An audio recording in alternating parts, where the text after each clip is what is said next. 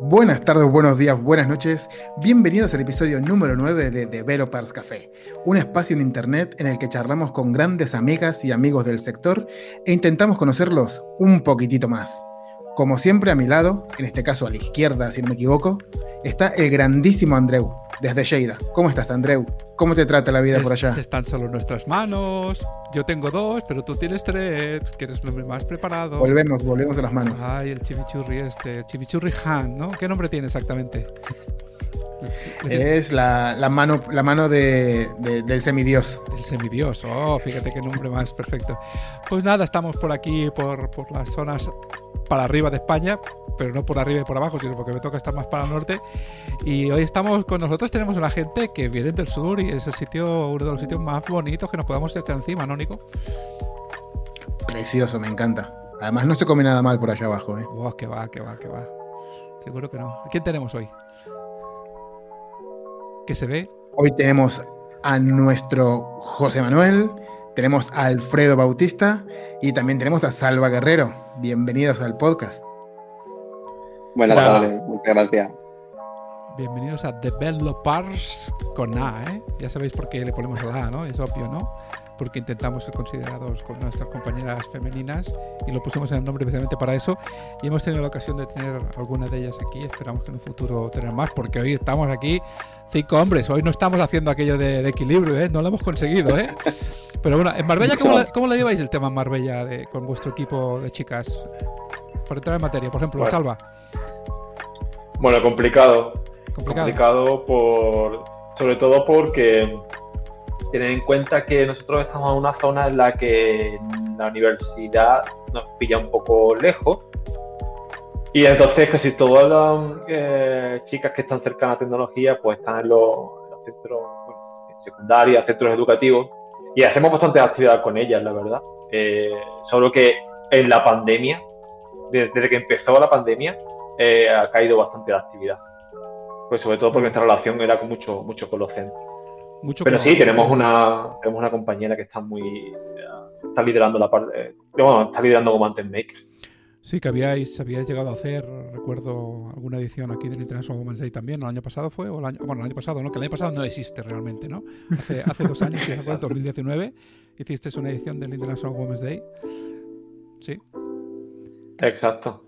Bueno, pues vamos a ir haciendo algunas preguntas porque como he dicho antes de entrar, digamos, no en antena, sino en grabación, esto es el Developers Café y aquí no solamente hablamos de, tecnología, sino también tocamos la pera.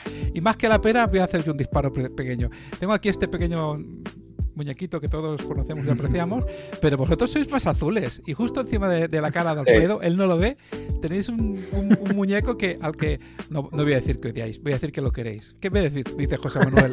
¿Qué me dice José Manuel del Dash este que tanto, tanto tenéis por las redes todo el día?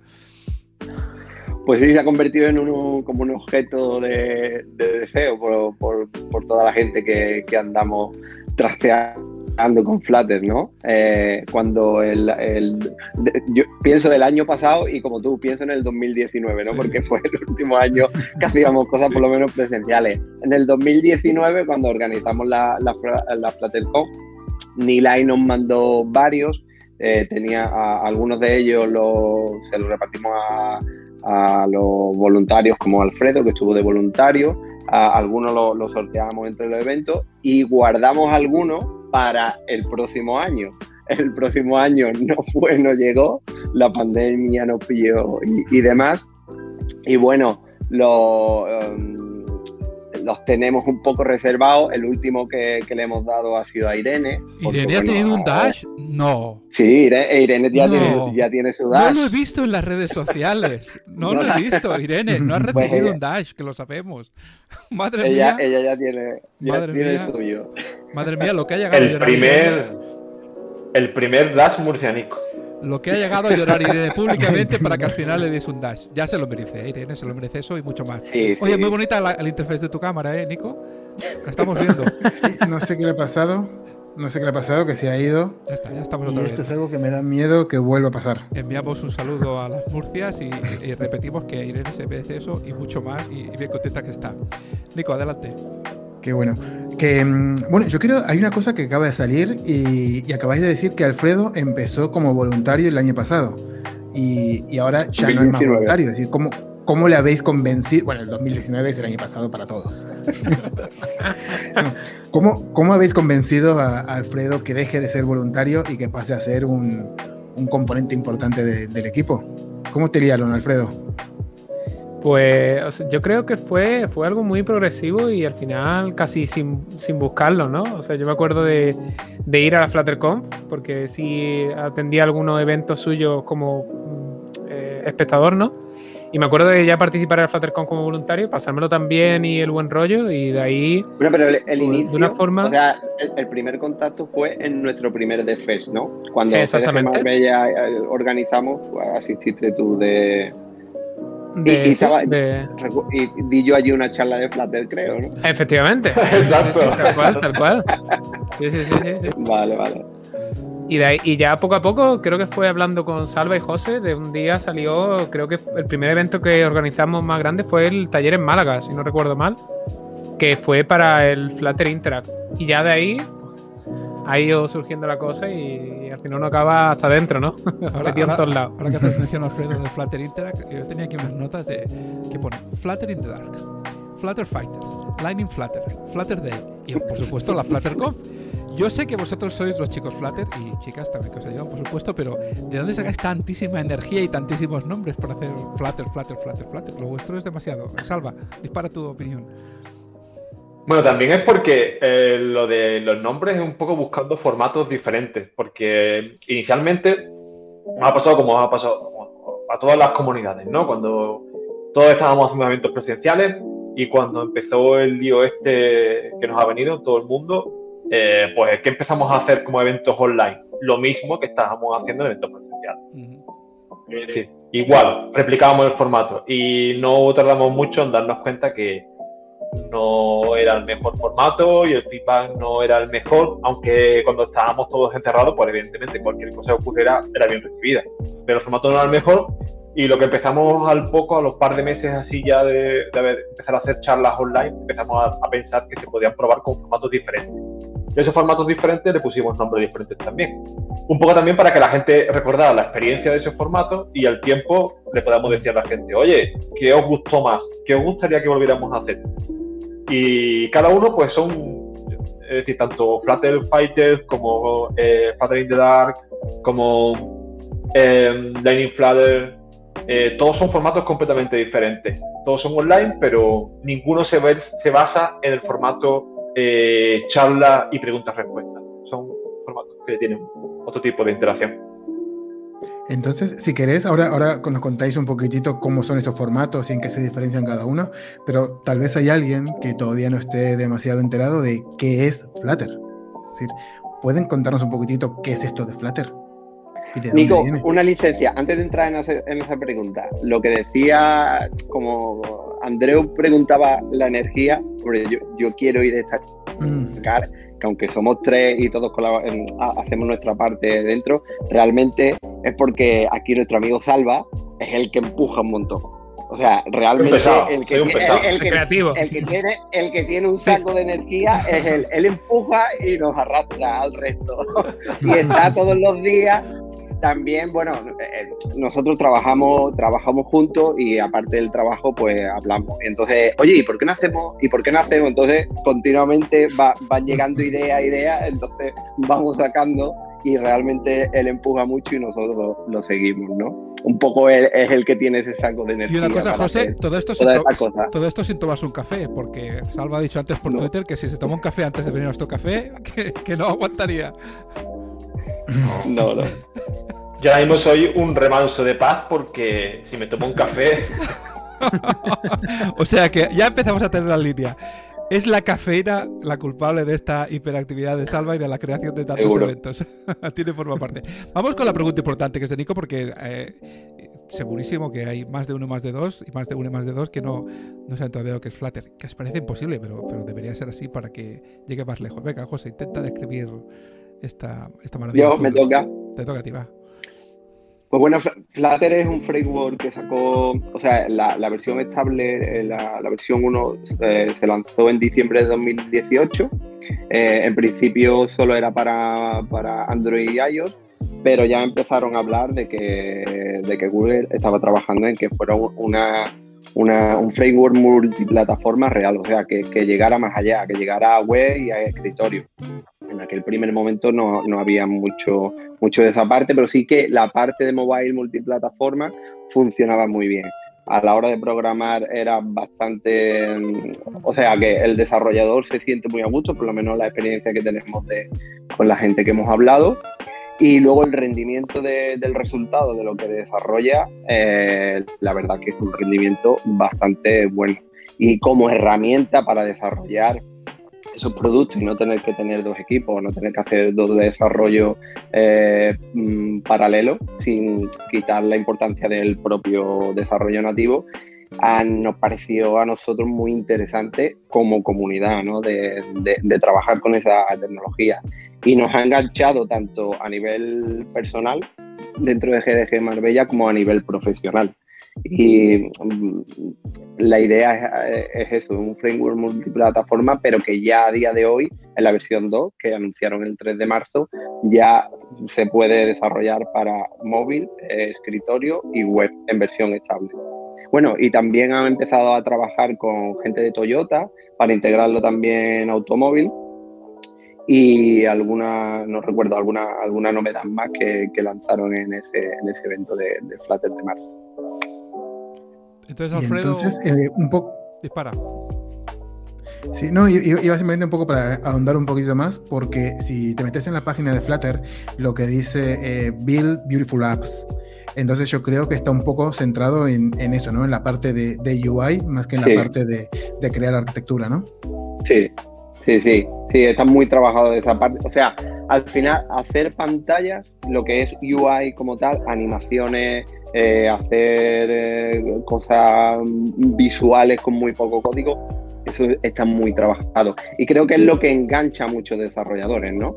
Porque, por lo menos yo que vengo de back, la parte de front, cuando querías hacer cosas como que tenías que que, hacen mucho código, investigar mucho cómo hacer ciertas cosas y el poder hacer pantallas visualmente muy atractivas con de forma mm, relativamente fácil, creo que engancha mucho. Pero sí, es una visión muy de un framework que, va a esa capa, pero no quita, aunque no esté al nivel, por ejemplo, de, de, otros lenguajes, ¿no? Como Kotlin, que, que Dart, que es el lenguaje que se utiliza con Flutter, que, se pueda montar una arquitectura limpia y que se hace testing y que digamos que pueden montar una aplicación robusta también con el framework.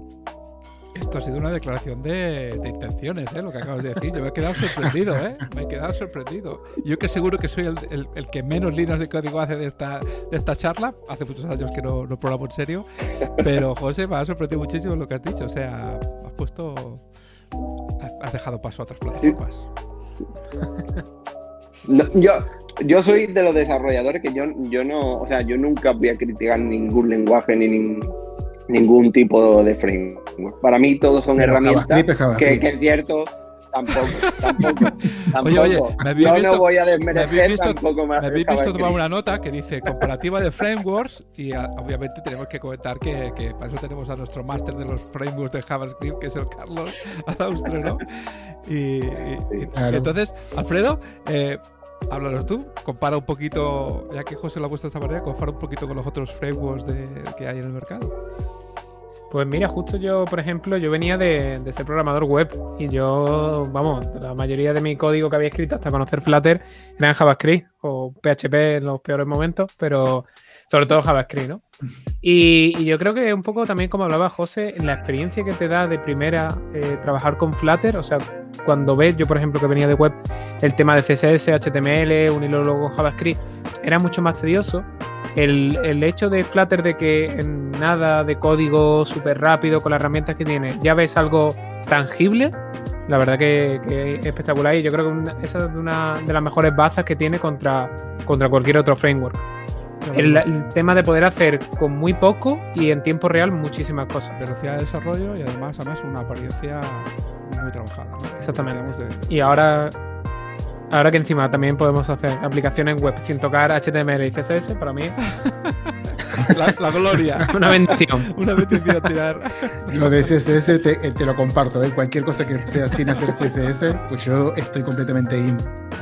Pero, pero bueno, Salva, una, una, pregunta que antes creo me pareció escuchar o, me pareció entender que, que, hablaban que, bueno, que Flutter les enamoró a nivel eh, personal, pero también a nivel profesional.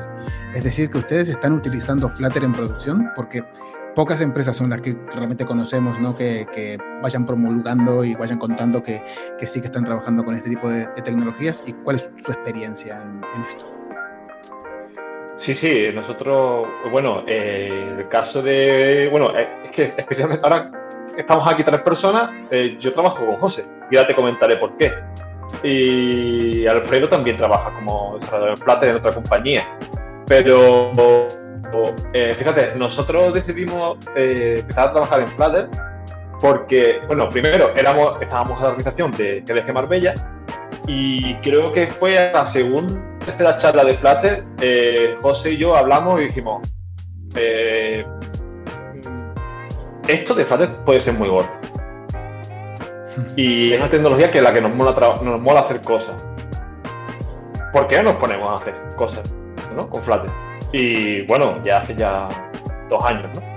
Eh, pero fue gracias a estar dentro de la comunidad, ver las posibilidades que había con Flutter, que José ya, incluso antes de la primera versión estable, ya había dado una charla en la universidad sobre Flutter. Y es decir, que fue a raíz de trabajar, de hacer cosas con eventos con eventos de comunidad, es cuando dimos un paso de decir, también estábamos en una situación ambos en la que queríamos cambiar de alguna manera, cambiar de aire, y se puso Flutter por el medio. Pero sí, estamos trabajando con proyectos en producción y bueno, y en producción nosotros, es verdad que eh, en España no hay tantas empresas haciendo este tipo de cosas, pero ahora mismo el crecimiento de Flutter es brutal a nivel global y ya hay desarrollos súper grandes trabajando con Flutter en producción, desde incluso corporate, eh, que lo están implementando en productos grandes, y startups, que algunas incluso bastante grandes, que ya están trabajando con eh, o sea, productos directamente B2C o sea, aplicaciones directamente para, para, su, para sus usuarios con desarrolladas full en Flutter. Qué bueno. Yo era precisamente un comentario que te quería hacer, Salva, y era ¿qué, qué, cuota de mercado creéis que tiene ahora mismo eh, respecto a, a, los demás frameworks o los demás métodos, vamos a decir, de desarrollo nativo puro o otros frameworks? Es que es difícil, porque es difícil y sería injusto incluso para el resto de frameworks, porque hay algunas comparativas que se hacen, quiere hacer alguna gente, por ejemplo, como las estrellas en GitHub y todo esto, o el, pero al final es que es un framework muy reciente. O sea, primera versión estable 2000, diciembre de 2018, o sea, diciembre. Podemos marcarlo como 2019, no, no empieza en 2018. Eh, esto tiene tres días. Eh, la, ¿Qué pasa? Que sí es cierto eh, que, o al menos mi sensación, ¿eh? que por, algún, pues de alguna manera la propuesta de Flutter viene a aliviar un problema que mucho, o un dolor de mucha gente que cuando se desarrollaba se encontraba a la hora de desarrollar aplicaciones eh, para ambas plataformas iOS y Android, sobre todo al principio. Es decir, y creo que ataca tan bien, o sea, resuelve tan bien ese dolor que mucha gente muy rápido ha adoptado. O sea que además de la velocidad de código y lo que sería la, digamos la, lindeza de sus páginas, por simplificarlo, también, también la, multiplataformidad es, está, es más, más potente que otras, podemos decirlo, más, más resuelta. Vaya. Yo creo, yo creo que Exactamente. Pero no estás, hablando, lo que decías, no estás hablando como un azulete, ¿no? O sea, no, no es amor solo. lo dice porque lo que, decía, lo que te decía Nico, que tú trabajas en la empresa donde, donde estás, eh, estás todo el día con ellos, ¿no? Entonces, pues, no te vas a fiar si no, si no sería así para producción buena, ¿no? Dime, dime, Fred. Claro, y para tus clientes. Claro, claro. Alfredo. Eh, yo creo que un poco eso, es reafirmar lo que ha dicho Salva, un poco el tema de, o sea, aparte de lo que hemos contado, un poco de la UI, de la, de la velocidad y tal, el tema de poder eh, reducir esfuerzo sacando una versión que puede ser exactamente igual en ambas, en ambas plataformas, creo que, por ejemplo, en este caso, para muchas startups es una, bendición, o para empresas medio pequeñas, pequeñas, medianas, poder conseguir un producto hecho en dos plataformas con, con un mínimo esfuerzo, la verdad que es un punto muy a favor de Flutter. Y también. La verdad que sí, yo, para desarrolladores indies también, el hecho de que al final, cuando entiendo que cuando sale una tecnología nueva, esa primera masa crítica de desarrolladores que la van a adoptar, casi todos son indies. Y para esos indies, desarrollar algo eh, con una buena experiencia para más plataformas es un dolor. Entonces, creo sinceramente que Google en esto encajó muy bien los tiempos y el momento y como que acertó mucho con el momento del que era de hacer esto. Ese punto, Salva, creo que es interesante que lo, que lo comentemos. Por ejemplo, has dicho Google, ¿no? Es decir, obviamente Flutter es un desarrollo de Google y y no puede parecer quizá que, es mucho del mundo Google y no de otro mundo, o sea, no, no del mundo más en general. No, no, es, no es más estándar a veces las otras plataformas. No voy a empezar a soltar nombres, tampoco hay tantas, ¿no? Pregunto. ¿No? Tú no. Dice, más, más en el sentido de, un poco de ser imparcial. O sea, de que al final Google, en el sentido de que va a mirar por su ecosistema. ¿Te refieres? No, me refiero que, que nosotros estamos aquí en un grupo ahora mismo, que tenemos unos nexos claros. Pertenecemos al GTG Spain, vosotros sois los líderes de GDG Marbella, Nicolás, el tema de Android en Madrid. Eh, todos tenemos un, nexo cercano en, el ecosistema de Google, ¿no? De desarrollo. Pero a veces uno tiene que transportarse, ¿no? Si ahora fuéramos a otra convención, que vamos todos a mil eventos de otros tipos, ¿no? ¿El resto de la gente dice lo mismo de Flutter, el que no está cerca del ecosistema de Google? Pregunto yo. José, ¿qué opinas? De la experiencia que tenemos que, por ejemplo, con, el tema de, la pandemia que hemos empezado a hacer eventos online y que hemos conectado con mucha gente de Latinoamérica, ahí hay gente que, algunos están dentro de, de,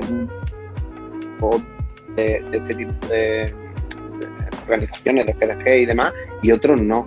Y la experiencia de los que han utilizado la herramienta, no, lo, lo que, los que la analizan desde fuera, o sea, gente que ya ha hecho cosas con la herramienta, tienen todo este, o sea, al final los puntos fuertes que comentas son estos que estamos hablando aquí. O sea, se coinciden mucho, no es que sea una opinión nuestra, sino que es algo que, que, se, que se repite. Tampoco nosotros queremos, como decía, que sea como el martillo de oro, ¿no? Que, que, que valga para todas. Es una herramienta muy potente, pero no es, eh, no es para, para todo, no, no, es que vaya a resolver todos los problemas y de los como y de esas de esos perfiles fuera de, estos entornos más, más, cercanos a Google los puntos fuertes siguen mm, coinciden con lo que hemos comentado. A mí me gustaría hacer también es cierto que, no, perdona, no, no, no, dispara, No, que, también es cierto que al final eh, está como hay lleva poco tiempo, la presencia al final son de dos años eh, también sabemos que hay unos, primeros momentos de, entre comillas, en el que la, con mucha, esa masa como que se enamora y llegará un momento de estabilidad. Pero ah, al final había un problema muy gordo y en ese ecosistema de, de tecnologías para desarrollar multiplataformas, viene Flutter aportar una solución bastante interesante y a enriquecer mucho ese ecosistema, que al fin y al cabo no es para sustituir a la otra, sino para enriquecerlo. Solo que, claro, que, había una debilidad importante y ahí acertaron mucho, pero al final es una, como dice José, es una herramienta más, solo que al final, como resuelve un dolor gordo, pues se adopta muy rápido y mucha masa se ha involucrado en ella. La comunidad, el crecimiento de la comunidad en solo dos años es una barbaridad. Ahí decías una cosa, ¿no? De que Google ha aportado a la comunidad y está eh, ayudando un montón de cosas, pero eso me recuerda a que ustedes también lo están haciendo. Y entonces, volviendo a eso, volvemos al tema de los tipos de eventos que, crearon, ¿no? Que dijeron que habían hecho distintos tipos de eventos para ver cuál era el formato que podría llegar realmente a funcionar, ¿no? Y qué tipo de formatos probaron y, cómo es cada uno de ellos. No sé si queréis empezar vos, Alfredo. Sí, un poco para dar contexto a, un poco a la gente que no nos conozca, que seguro que, es mucha. Eh, nosotros, pues, eh, bueno, como todas las comunidades, estamos acostumbrados a unos eventos presenciales con un, yo creo que un formato muy, muy clásico, ¿no? En el sentido de que había o conferencias donde había muchos tracks o varios, o muchas charlas dentro de un track, y luego los eventos puntuales donde había una charla principal y luego había una ronda de preguntas, ¿no? Intentamos replicar eh, este formato en online cuando llegó la pandemia y aquí en España pues hubo el confinamiento en marzo y entonces nos dimos cuenta, bueno, al principio pues con lo poco que se hiciera estaba muy bien, porque al final era una distracción y la gente necesitaba un poco conectar y tal. Pero nos dimos cuenta que igual no son los mejores formatos para eh, llevar a un, a un evento online, porque al final tú estás en tu casa, hablando del espectador, está en tu casa. Entonces una persona hablando 40 minutos o una, o una ronda de preguntas en la que no interacciona, sino a lo mejor pones un comentario, eh, no te engancha o no es algo que te anime a participar en los eventos o a verlo. Entonces probamos diferentes formatos y creo que el primero, si, no me equivoco, eh, fue el Flutter Day, creo, eh, que fue el más, ya cambiamos un poco esa dinámica, donde invitamos a seis, creo que fueron seis, seis desarrolladores a que mostraran su aplicación hecha en Flutter, ¿no? Y ahí es donde nos dimos cuenta que el verdadero valor de un evento online, o lo que nosotros creemos, es intentar que participe la mayor cantidad de, personas posible y que esa interacción sea mucho más dinámica que el rol de un speaker y muchas personas atendiendo. Entonces Flutter Day pues, fue un poco eh, mostrar la aplicación hecha en Flutter de diferentes desarrolladores. Luego un evento también que, que a la gente gustó mucho fue Flutter in the Dark, que fue un evento en el que había tres niveles de retos, donde había participantes que estaban eh, completando un desafío en una hora, con luego sus ganadores. Tenemos unos jurados que eran gente relevante en el mundo de Flutter, eh, no solo de España, contactamos con gente de Latinoamérica, Francia, eh, Alemania y creo que también en América del Norte, bueno, repartidos por todo el mundo. Eso también le gustó mucho a la gente porque había mucha interacción y yo creo que, que, eso es lo que mucha gente busca. Y ya, bueno, pues así también muy que también me ha gustado mucho es el Lightning Flutter, que es las típicas charlas de 5 o 10 minutillos que antes hacían los eventos presenciales que tenían una segunda, digamos que estaban en un segundo plano, ¿no? Donde no se le daba tanta importancia. Y, el último fue Flutter Fighter, donde fue pues, una competición de, de batalla, de, de argumentos a favor y en contra de una solución en Flutter, ¿no? Entonces eso es un poco pues los eventos, los diferentes formatos que hemos ido probando. Pero un poco como resumen, al final fue intentar buscar los formatos donde la gente participe y no sea algo como tan estático de solo atender a una charla y luego poner un comentario. Nos, gusta que la gente participe y creemos que eso a la gente le, gusta. Desde luego es todo un reto, estamos, estamos, todos metidos ¿no? en cómo, capturar la, la, atención y que la gente siga teniendo interés. ¿Ibas a decir, Salva? No, que hay una cosa aquí que al fin y al cabo cuando estamos en el formato presencial eh, hay una serie de dinámicas que se dan eh, de manera natural que porque la gente interacciona en el, público, en los descansos, en todo esto. Aunque hay que tener también en cuenta que muchos de los formatos presenciales que estamos haciendo hasta ahora, y esto es feedback de los, de, los mismos participantes, y algunos lo habréis tenido cosas similares, en el que recibes impresiones como que las charlas no eran lo más importante. Mm. Es decir, que como que lo que el speaker se ha preparado puede que no sea lo más importante, a veces sí, a veces no, y la gente valora mucho el interactuar con los demás, lo de lo que hemos hecho muchas veces, y todo es y es un evento para verte con la gente.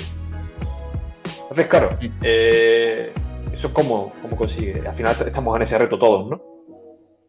Aunque también hay que decir, eh, hacer estas cosas, yo creo que, eh, además de probar, creo que bien, estamos todos probando cosas, pero al final también, eh, y los chismes se me viene a la cabeza porque estoy viendo aquí las manos de, de, Nico, otras comunidades también, otras comunidades te, motivan a probar otras cosas. por ejemplo, en el caso, y no es porque esté Nico aquí, pero yo pues, personalmente creo que mm, de las cosas más interesantes que he visto ha sido lo que han hecho en Rock Android también buscando ese, esa manera de, que también estamos en casa y, y en parte estamos un poco hartos de estar en casa. Entonces, ¿cómo hacemos para que aparte ir a un evento, sigue sentado en tu casa donde estás todos los días y que realmente te lo aprendas, te lo pases bien, hables con la gente?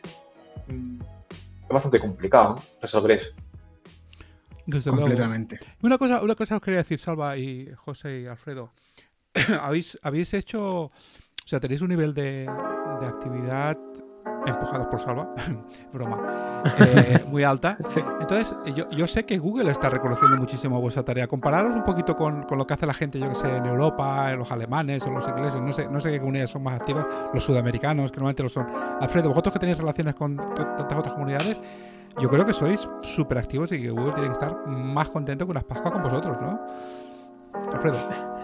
ojalá, ojalá que. No sé, te soy franco, es que yo, y además os he visto. Yo somos... no, no, han, no, han dicho nada, ¿eh? ¿No os han dicho nada? No, os han, dado la palmadita en la espalda. Bueno, bueno, bueno, no, es verdad, no, sí, es verdad. Ah, es verdad. Desde Europa, Alessandro, cuando estuvo participando Alfredo, os, mencionó, os mencionó específicamente. Sí, es cierto, es cierto, cierto. Por cierto, José, cuando te mueves muchísimo, tu internet se pone un poco nervioso y te quedas así carado, ya lo verás en el vídeo final. Vale. Pero bueno, son, son problemas del directo que decíamos. Yo sí que he visto que en algunas ocasiones, recuerdo que en el, Summit antes de acabar el año, eh, Google a nivel europeo por lo menos reconoció efusivamente vuestro trabajo, ¿no? Yo más, más que lo que reconozco Google, que es fantástico, pero nos interesa nuestra propia, nuestro propio sentimiento de, lo que hacemos por la comunidad y, y, lo que nos devuelve la gente. Por ejemplo, cuando tenéis relaciones, no sé, Alfredo decías quizá con Sudamérica, ¿no? ¿Qué se está haciendo allí o cómo os comparáis con ellos o cómo relacionáis? Sí, pues nosotros, por ejemplo, en el caso de Flutter, eh, nosotros nos hemos tirado mucho tiempo colaborando con, comunidades de Latinoamérica y de, y bueno, y de España también, ¿no? Y, nosotros, o sea, a raíz de un poco de ese feedback de, de lo que le llega a Google y bueno, el reconocimiento y tal, eh, yo creo que lo que más nos lo que más nos motiva a hacer estas cosas es un poco eh, que la comunidad se mueva. No en el sentido de que otras comunidades hagan eventos, que también, sino que, por ejemplo, eh, este, el hacer estos eventos interaccionando con tanta gente hace que mucha gente que ha participado en nuestros eventos dé el paso a, crear contenido, a intentar hacer eh, eventos en su comunidad. Y yo creo que eso, bueno, eso pasa mucho en, Latinoamérica. Hay un Marco y Elian de, de Flutter. Eh, bueno, creo que, bueno, está la comunidad de Flutter Cuba, Marco y Elian que están en GDG Nicaragua, si no me equivoco. Entonces, eh, eso, nosotros el feedback que recibimos es un poco eso, que la gente se anima a hacer cosas, ¿no? Y eso es lo que personalmente creo que nos motiva más.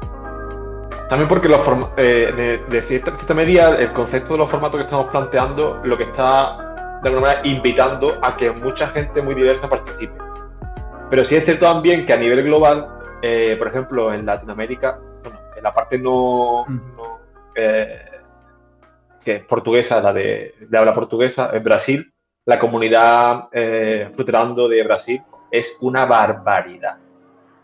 La actividad que tiene. Es una barbaridad la actividad que tiene y con también con esa actitud de buscar otras maneras de, de, interaccionar, ¿no? Con formatos muy diferentes, con retos de todo tipo. Hacen una actividad brutal. Flutter Turquía también. Eh, de hecho, ahora recientemente he hecho un formato súper súper interesante. Flutter India y digo eh, eh, interesante sobre todo porque, por ejemplo, Flutter India eh, es la suma de un montón de comunidades Flutter de ciudades de la India y de GDG. Entonces, a lo mejor el, el, último evento que hicieron de Flutter India, a lo mejor había decenas de organizers. Déjame, déjame que haga un comentario a esto porque este, este, tema sale muchas veces y tenemos que recordar a Turquía es el doble población que España. Brasil es cinco veces más, Brasil tiene 200 millones y la India tiene 1.200 millones de nuestros 42 casos. ¿eh? tenedlos en cuenta cuando estéis en el mundo, porque a veces nos subestimamos un poco y decimos, hostia, los indios, ¿cuántas cosas hacen? No sé qué, no sé cuántos. Claro, pues es que son un montón. Y, los sudamericanos en Brasil, en Brasil son cinco veces más grandes que España. Sí que son activos, es cierto, ¿eh? pero claro, todos muchos países sudamericanos tienen un volumen enorme y obviamente los países asiáticos pues también, ¿no? Si te comparas con la actividad. Bueno, eh, déjame, déjame hacer un comentario, Nico, de estos que hacemos a veces, a veces batallitas que diría nuestra amiga Cintia de, Google.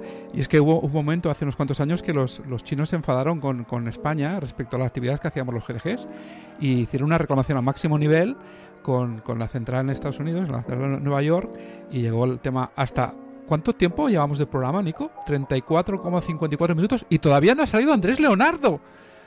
¿Pero cómo puede ser esto? ahora. Ahora sale Andrés a los 34 minutos de grabación. Bueno, pues resulta que le llegó hasta, hasta oídos de Andrés porque los chinos expresaron una queja de que cómo podía ser que los españoles tuviéramos más, más gente en los eventos que ellos. Que ellos eran un país un montón de veces más grande que España, y que España y que, y que ellos hacían muchos eventos y que los, los españoles seguro estábamos mintiendo. Y mostró con fechas, con datos, que esto era totalmente cierto. Que, en España somos unos hiperactivos, tenemos muchos salvajes por el medio, muchos salvas. Y entonces los chinos estaban súper cabreados y, elevaron hasta arriba a Google una queja de que lo que decían los españoles es mentira.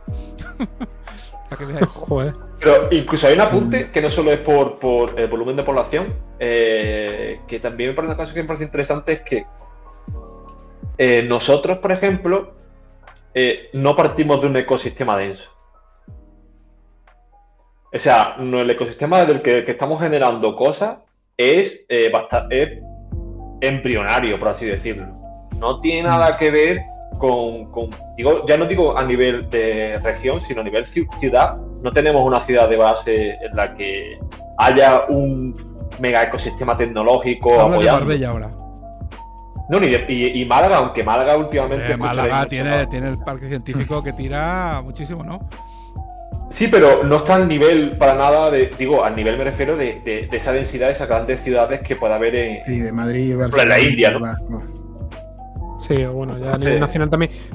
Pero yo creo que también Salva un poco lo habla en el sentido de no, no volumen eh, empresarial, sino un poco ambiente o barra cultural de, de eventos, ¿no? De, de ser una ciudad donde no solo porque organizadores organicen eventos, sino que haya sitios donde podamos hacer esos eventos, eh, hay una cultura empresarial que quiera eh, participar con esas comunidades.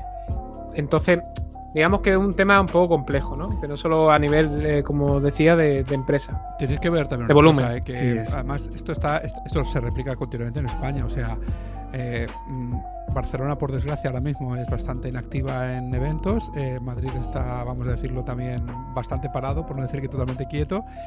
Y las, actividades que están trabajando en, GDG Spain, los diferentes integrantes, que son muchos, pero los que realmente están trabajando somos de las afueras. o sea que lo de las ciudades grandes no tiene que ver. ¿Cuánta gente vive en Marbella? ¿Cuánta gente sois? ¿Alguien se acuerda? En temporada normal son claro. 150, 200 mil. 200 llegáis. Sí, pero 140.000 habitantes tiene Marbella, según Google, a la parte de la izquierda. Eh, Lérida, donde estoy yo, son 120.000. en Asturias, donde esté Aurora, también son una cifra pequeña. En, Burgos, donde está Javi, es una cifra pequeña. Donde está Mario, es una cifra pequeña. Y quizá me dejo dos GDGs más que están haciendo cosas, pero los demás están todos callados. Y no son precisamente de las grandes ciudades. O sea que esto es un tema de que la gente, en este caso a vosotros, que sois unos, unas personas muy activas y muy, muy dedicadas a la comunidad y que tenéis este interés súper chulo, pues la gente se dedique. Y yo creo que no tiene que ver demasiado con el, con el tamaño de la ciudad, tiene que ver con que haya estas personas que damos el callo y que tiramos adelante. ¿No te parece, Nico? Exacto, y además es que encaja perfectamente porque aquí en el, en el Developers Café no solamente queremos conocer todas las cosas que hacen, que ya son muchas, pero también queremos saber quiénes son ustedes. Entonces, creo que podríamos empezar un poco por, por Salva, que nos cuente que, que estuvimos cotillando su, su LinkedIn y pone que es Product Designer. ¿No? Y, bueno, si has, si creo... cotillado mi LinkedIn, habrás visto hasta ratones por ahí merodeando. ¿Por qué no lo usas? Entonces, es decir que ya no sos, ya no sos un product designer. Sí, seguís siendo product designer. El que es product designer lo es toda la vida, ¿no? Y Depende. No, pero seguramente hay mucha, hay mucha gente que todavía no, termina de entender qué es este concepto de, product designer. ¿Es un designer? ¿Es un product manager? ¿Qué es? ¿Qué hace Salva en su día a día? Además de Flutter. Bueno, soy el bicho raro. Soy el bicho raro de la comunidad. Pues bueno, en, este caso, el enfoque de producto viene un poco por eh, yo lo entiendo que ese rol viene un poco desde eh, el recorrido de haber, de alguna manera, haber dedicado bastante esfuerzo a, trabajar en UI. En UI, digo, todo lo que es diseño de interfaz de usuario, haber llegado a, un, momento de comprensión de qué es lo que pasa más allá de la interfaz de, la interfaz de usuario, en, es decir, la interacción, de lo que conlleva el diseño de interacción entre pantallas y cómo puedes tener una visión global del producto eh, sin estar o sin tener los dos pies en negocio como estaría un, o, hmm. mucho más cercano al negocio como está un product manager, ¿no? Están mucho más en la parte de definir cuáles son las funcionalidades que, el equipo pues tiene que desarrollar para, las próximas entregas o las próximas evoluciones del producto. Y de alguna manera pues tienes que tomar las decisiones a un nivel muy un nivel más, más arriba que el de pantalla. A un nivel más global a nivel de producto. Qué bueno. Y, bueno, y el, resto de, chicos, ¿qué, es lo que hacen ustedes? Desnúdate, José, ¿qué haces? Yo soy, yo soy un músico frustrado. Yo quería ser músico y, vivir de la música. Fíjate que le he dicho desnúdate y se ha desnudado el todo, ¿eh? La música, o sea que eres un músico fallido. no, le, ha costado nada, ¿eh? Estaba deseando la pregunta. Es que los bohemios es lo que tiene. Eres un bohemio entonces, José. Sí. Qué bueno. Yo, me gustaba escribir canciones, mis grupos, mis cosas, pero veía que eso de la música y el trabajo lo, iba a tener un poco complicado. Entonces, eh, en la informática encontré cómo. A mí siempre me atrae lo de crear cosas, ¿no? Entonces, a través del software podía crear cosas, aunque no fueran tan artísticas, pero. Y me enganchó eso. Realmente la informática me enganchó eso. Me enganchó de que programando hacía una aplicación o tenía una idea y la ponía, la ponía en marcha a través del código. Y entonces al final eh, soy, soy eh, de primero de ingeniería en electrónica, primero de teleco y ya terminé la de la, ingeniería de, informática, la que me enganchó y terminé. y terminé la carrera. Y, y, es verdad que yo entré con, con, esa filosofía de, bueno, voy a buscar un trabajo para mi sueldo, mis cosas, pero una vez que entré, entré en una consultoría en Every. La verdad que no, yo, no, yo no tengo quejas, pero bueno, todo el mundo sabemos cómo se trabaja en esa consultoría donde el código no es lo más importante. Y poco a poco me, di, me fui dando cuenta de, de cómo funcionaba el negocio, ¿no?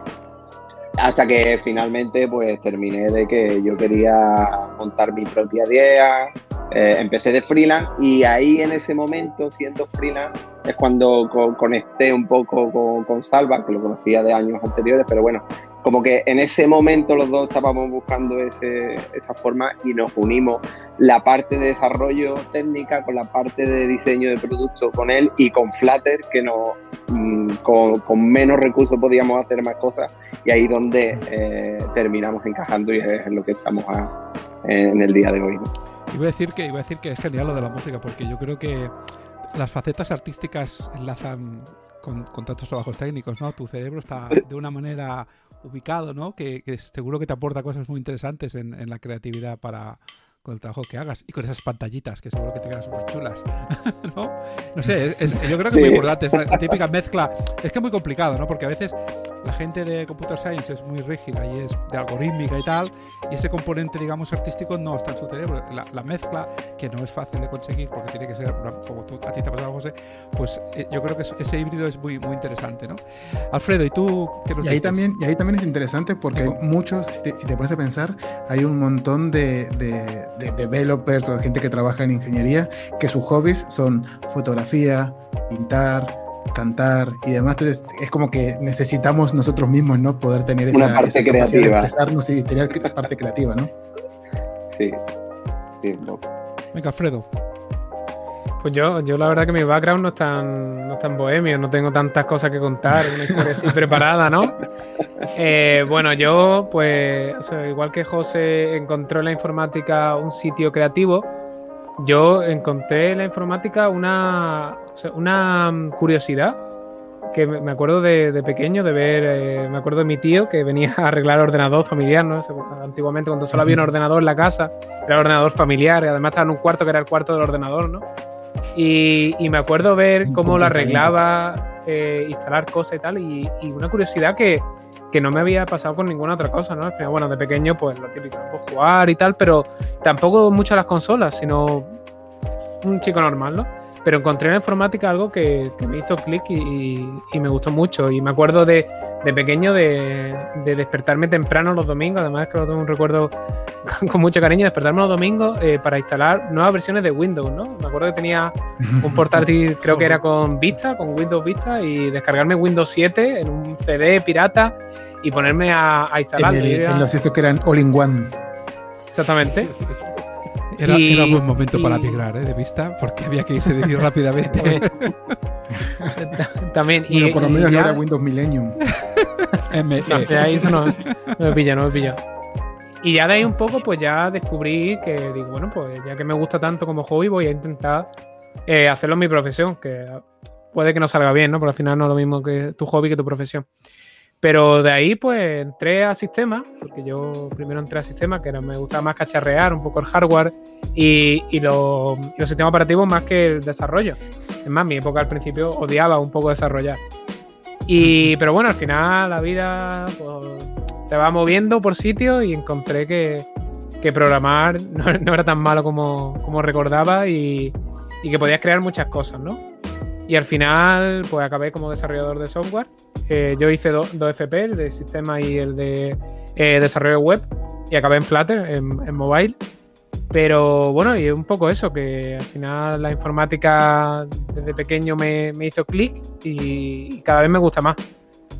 La verdad que, encontré ahí un filón que, que la verdad que, es muy gratificante hacer cosas. Yo tengo una pregunta personal para hacerte, Alfredo. Y la informática te agradece que te hayas quedado aquí.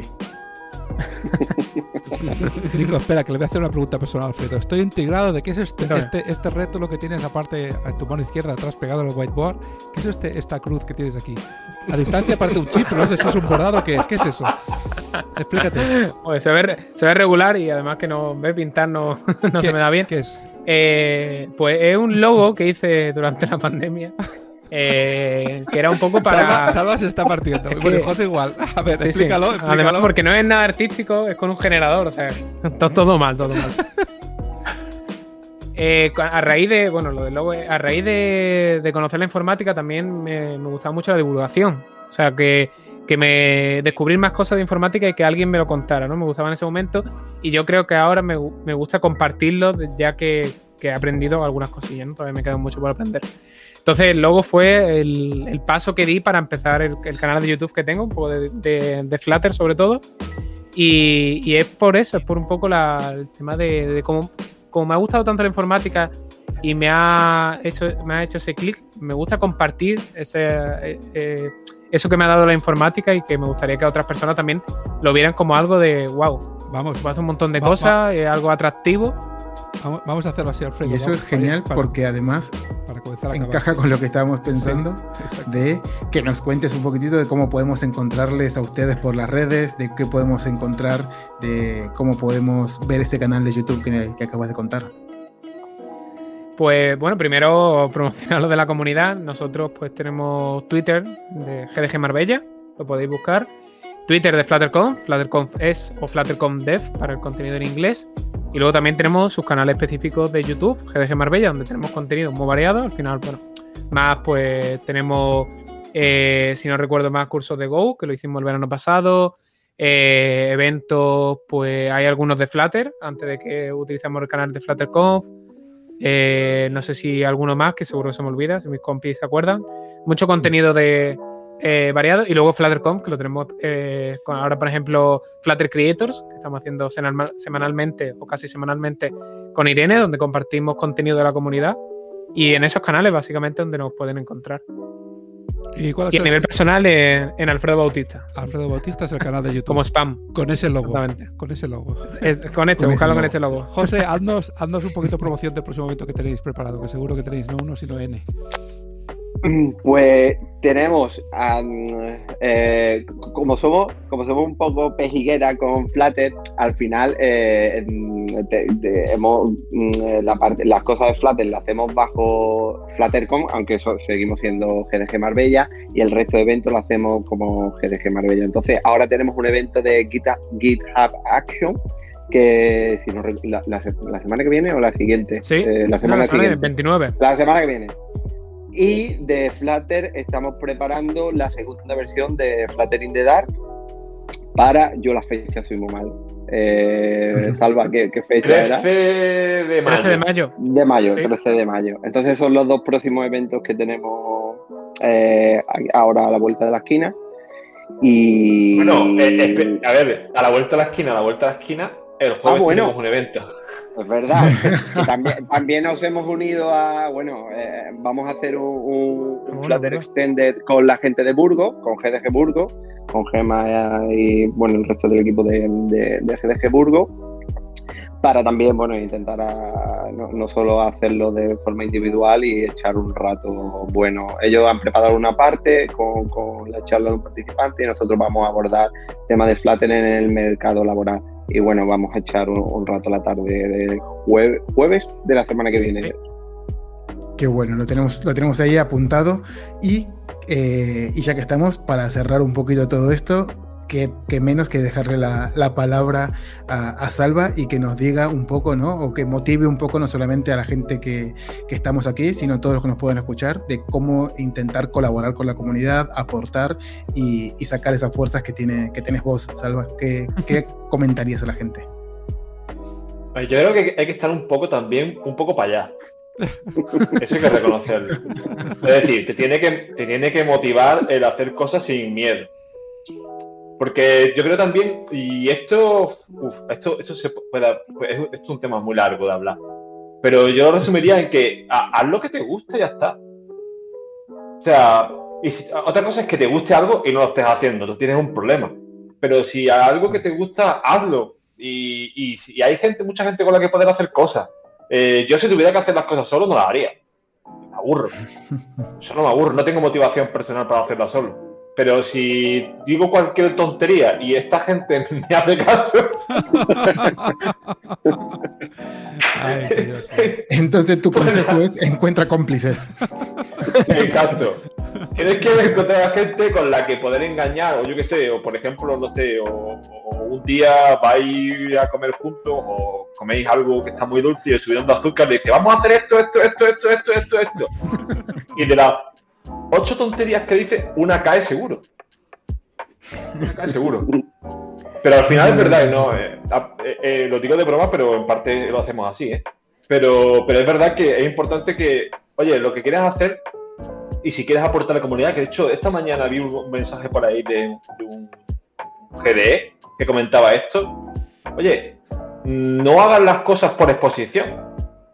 Hazlas porque te motive, punto. Y, y si haces las cosas, si te motiva a hacerlo y aportas contenido a los demás y los demás lo reciben bien, pues ya te. Y quizás seguramente algún día de manera indirecta alguien te reconocerá. Yo, lo decía porque era un GDE y que mucha gente le preguntaba cómo ser GDE, cómo ser GDE. Oye, haz mm. cosas. Si haces cosas, alguien algún día dirá, oye, quizás debería ser GDE, ¿no? Pero, pero creo que eso es muy importante, que si te motiva a hacerlo, eh, tienes que hacerlo y tienes que divertirte haciendo. Eh, yo creo que también eso es importante. Aunque a veces, por lo que sea, pues se nos vaya y, llega última hora y digamos, ostras, que no hemos conectado esto, no hemos puesto esto, no hemos hecho lo otro. Pero creo que es importante divertirse haciendo las cosas es, es bastante, creo que es bastante, bastante importante. Muy buenas palabras, Salva, para, para, finalizar. Oye, pues yo creo digo que podemos ir cerrando, pues vamos a 50 minutitos de cháchara y seguro, seguro que podríamos estar mucho más porque, porque Salva empuja a José y Alfredo y esto podía estar solamente con que explicaran un poquito el detalle de cada tipo de evento que hacen, nos podíamos pasar dos horas más. En fin, chicos, muchas gracias. Y eso que Salva no ha tomado café. Exacto, que según, según ha dicho no ha tomado café. Os damos las gracias, tanto Nico como yo, por haber venido a este ya noveno podcast del Developers Café. Y solo podemos deciros una cosa, yo al menos por mi parte digo, estoy seguro que tú dirás la misma, y es que yo ardo de deseos de poder ir a Marbella próximamente, en el futuro que sea. Siempre que comento sale el tema de Málaga, yo soy un adicto a los espetos, lo siento, y obviamente Málaga, Torremolino, Marbella eh, no soy lo mismo, pero está en el mismo paquete. Y yo tengo unas ganas terribles de poder ir a vernos allí y poder hacer cosas y que nos veamos donde sea, está claro. y a la feria y el cartojal y, y todas las cosas que hay por ahí. Lo que tiene Marbella, que tiene mucho, mucha tela. En serio, tenéis muy claro que tenéis la ruta ya hecha. O sea. Bueno. lo claro. Está claro. Nada más que nos dejen movernos. Empezamos a organizar. Exactamente. bueno, chicos, pues nada más. Gracias por haber estado con nosotros y nos vemos por las redes y por los retos. Vosotros. Chao. A vosotros. Gracias. Hasta luego.